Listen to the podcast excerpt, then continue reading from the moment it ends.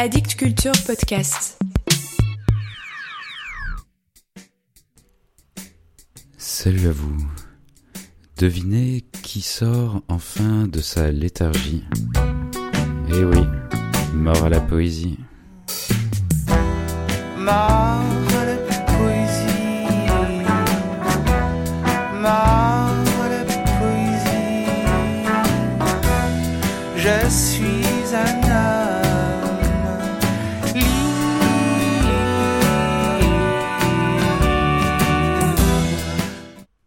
Je n'avais pas prévu de mettre en pause mort à la poésie pendant deux mois.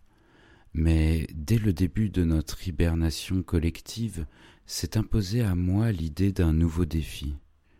C'est pour cette raison que je vous ai proposé les lectures intégrales des romans Le rêve d'Émile Zola et Ursule Mirouette d'Honoré de Balzac, que vous pourrez retrouver également sur Addict Culture ou la plateforme d'écoute de votre choix. Chose très étonnante, il a beaucoup été question de poésie ces deux derniers mois, dans les médias, sur les réseaux, comme la renaissance d'un intérêt pour ce genre littéraire que beaucoup semblaient avoir oublié. Ah oui, c'est bien la poésie, on a moins besoin de se concentrer pour en lire.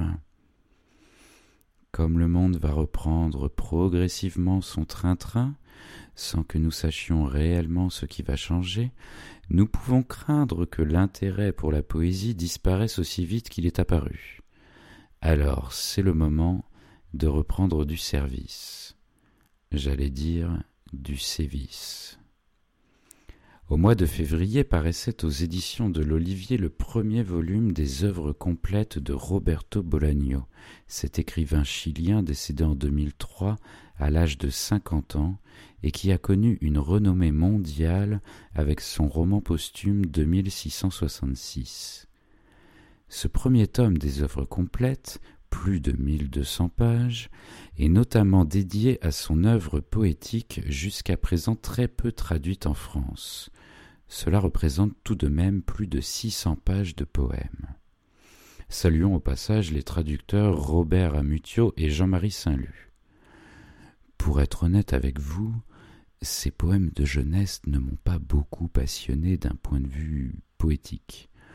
Leur intérêt réside surtout pour les fins connaisseurs du romancier qui pourront le voir esquisser ses premières obsessions.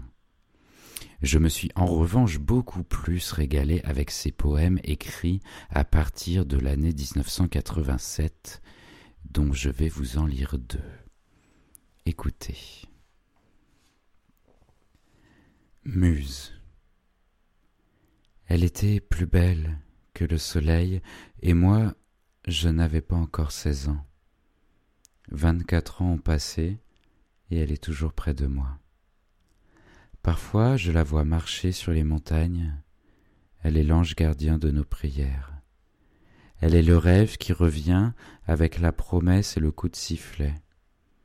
Le coup de sifflet qui nous appelle et qui nous perd. Dans ses yeux, je vois les visages de tous mes amours perdus.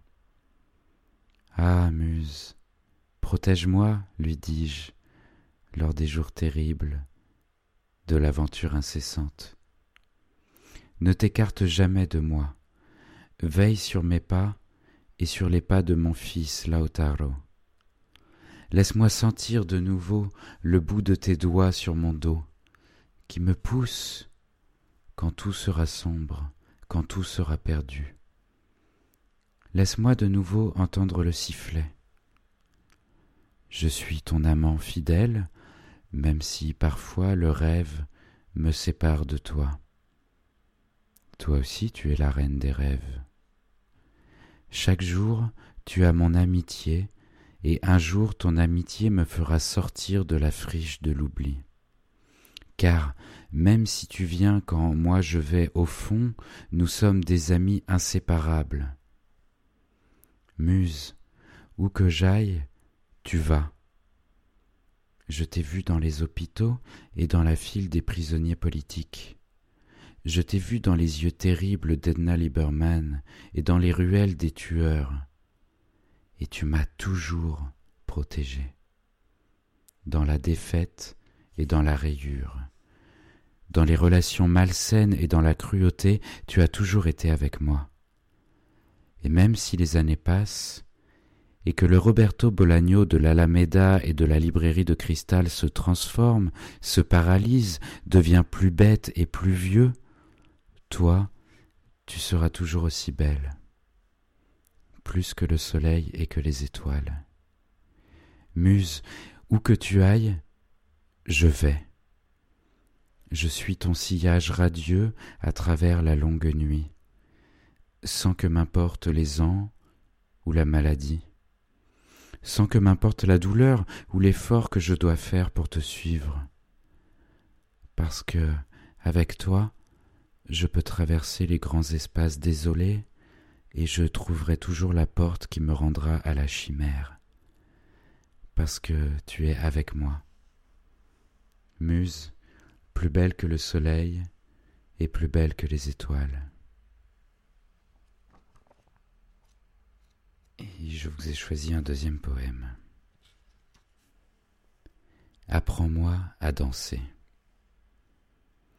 Apprends-moi à danser, à mouvoir mes mains dans le coton des nuages, à étirer mes jambes attrapées par tes jambes, à conduire une moto dans le sable, à pédaler sur une bicyclette sous les peupliers de l'imagination, à rester aussi immobile qu'une statue de bronze, à rester immobile à fumer des délicados dans notre coin, les réflecteurs bleus du salon montreront mon visage goûtant de rimel et de coups de griffes.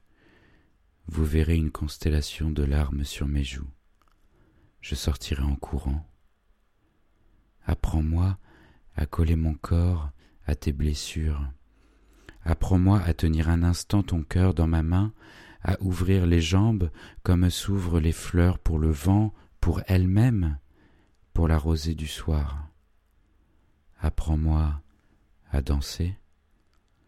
Ce soir, je veux suivre ton rythme, t'ouvrir les portes de la terrasse, pleurer sur ta solitude, tandis que de si haut nous regardons voitures, autobus, autoroutes pleines de policiers et de machines en feu. Apprends-moi à ouvrir les jambes et mets-la-moi. Retiens mon hystérie dans tes yeux, caresse mes cheveux et ma peur avec tes lèvres qui ont prononcé tant de jurons soutenu tant d'ombre. Apprends-moi à dormir. C'est la fin. Voilà pour aujourd'hui. Apprenez-moi à danser, à dormir, à ouvrir les jambes. Oui, après tout, la poésie est morte. Vive la poésie.